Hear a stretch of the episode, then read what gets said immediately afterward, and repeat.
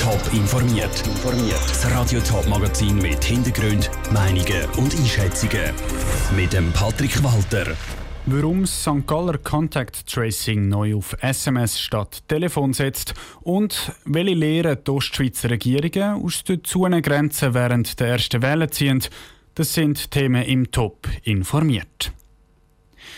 Bis jetzt hat damals das Telefon geschellt, wenn ein Corona-Test positiv war. Das ändert sich aber jetzt in den Kantonen St. Gallen und in den beiden Appenzell. Die Contact Tracer setzen in Zukunft auf SMS und E-Mail. Anstatt dem Telefon kommen die Leute einen Link zugeschickt über zum Online-Fragebogen. Dort müssen sie dann alle Fragen beantworten, die sonst die Contact Tracer gestellt hätten. Der Grund für die Umstellung? Gerade die jungen Leute telefonieren nur sehr ungern. Ein SMS oder E-Mail könnte da besser funktionieren. Das ist aber nur einer der Gründe für die Umstellung, hat mir Karin Bayer, die stellvertretende Kantonsärztin von St. Gallen, vor der Sendung erklärt. Also effizientere Methoden steckt ganz klar dahinter. Das ist etwas ganz Wichtiges, weil es geht noch ein Zeitchen, bis, äh, bis das Contact Tracing eingestellt wird. Und da sind wir immer auf der Suche, wie könnte man es effizienter machen. Aber ich denke, es ist auch im Sinn der jungen Erwachsenen, das so, so gut wie möglich mitzumachen und es ist eine einfache Variante, äh, per E-Mail oder per äh, der Webseite, wo wir dann angehen, die Fragen schnell zu beantworten.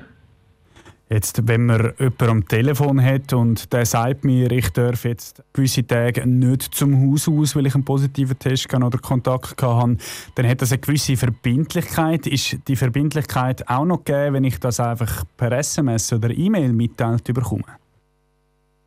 Die Verbindlichkeit wird gleich sein, weil die Verfügung wird auch zugestellt werden.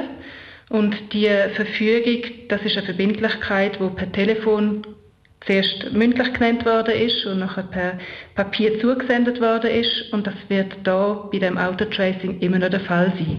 Die Verfügung von der Isolation wird immer noch zugesendet werden. Sie haben gesagt, die Leute müssen quasi reagieren und ähm, sich auf einer äh, Internetseite ein Online-Formular ausfüllen. Ähm, rechnen Sie damit, dass, dass die Leute das wirklich machen oder dass man da gewissen Leuten muss hinten anrennen muss, weil sie das einfach ignorieren? Das ist eigentlich genau gleich wie heute. Wenn wir telefonieren, müssen wir auch einige Mal telefonieren, bis wir Person erreichen.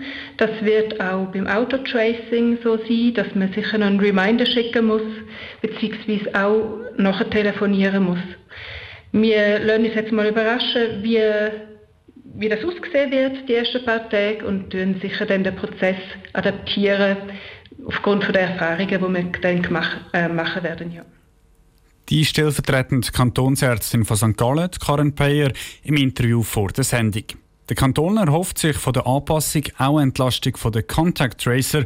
Bei denen liegen die Nerven nämlich zum Teil blank, weil sie immer wieder Streit haben mit den Leuten am Telefon. Die Grenzen zu. Das ist während der ersten Corona-Welle Tatsache, zum Beispiel zwischen der Schweiz und Deutschland. Das hat vor allem in den Grenzregionen zu Problemen geführt. Was genau die Folgen der Zonengrenzen für die Wirtschaft sind, das haben die Ostschweizer Regierungen genauer wissen. Die Ostschweizer Regierungskonferenz hat darum eine Studie in Auftrag gegeben und heute präsentiert. Nora Züst. Die Wirtschaft in der Grenzregion Ostschweiz hat stark gelitten unter der Pandemie. Das sagt ein neuer Bericht im Auftrag der Ostschweizer Regierungskonferenz. Und auf die regionalen Anliegen haben die Krisenmanager zu wenig geachtet, sagt der Thurgauer Regierungsrat Walter Schönholzer. Wir haben gesehen, dass wir vor allem in der kommunalen Ebene oder einzelne Kantone mit Nachbarstaaten, Teilstaaten gut zusammenarbeiten, aber dass in so einer Krise die Entscheidungen halt national gefällt werden, in Bern und in Berlin oder in Wien und dass dann die regionalen Anliegen und Besonderheiten untergehen. Besonders der Konsum und der Tourismus sind in der Ostschweiz deutlich zurückgegangen. Aber auch die Exportindustrie hat gelitten. In gewissen Industriezweigen hätte es auch zu wenig Fachkräfte gehabt, sagt der St. Galler Regierungsrat Beat Tinner. Fachspezialisten aus Stuttgart, aus München oder aus Berlin zum Beispiel nicht haben können während der Pandemie einreisen. So Möglichkeiten der Einreise müssen auch für Fachspezialisten in Zukunft immer wieder gewährleistet sein. Auch zu Problemen geführt haben die unterschiedlichen Massnahmen in den unterschiedlichen Ländern. Darum hoffen die Studienverfasser jetzt auf eine bessere Zusammenarbeit mit den Nachbarländern während der Krise. Sie wollen, dass die Grenzregion Ostschweiz mehr Aufmerksamkeit bekommt, sagt John Dominik Barolini, Regierungsrat von Graubünden und Präsident der Ostschweizer Regierungskonferenz. Es geht darum, und das wollen wir vor allem mit dieser Studie auch aufzeigen, dass es eine erhöhte Sensibilität braucht und eine Berücksichtigung von den starken Verflechtungen, vor allem von den Grenzregionen in der Schweiz mit dem benachbarten Ausland. Die Studie ist von der Universität St. Gallen und der Fachhochschule Graubünden durchgeführt worden.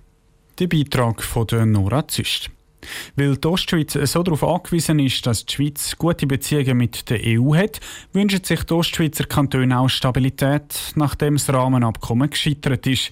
Sie wollen sich dafür einsetzen, dass rasch klar ist, wie es weitergeht zwischen der Schweiz und der EU. Top informiert, auch als Podcast. Mehr Informationen gibt es auf toponline.ch.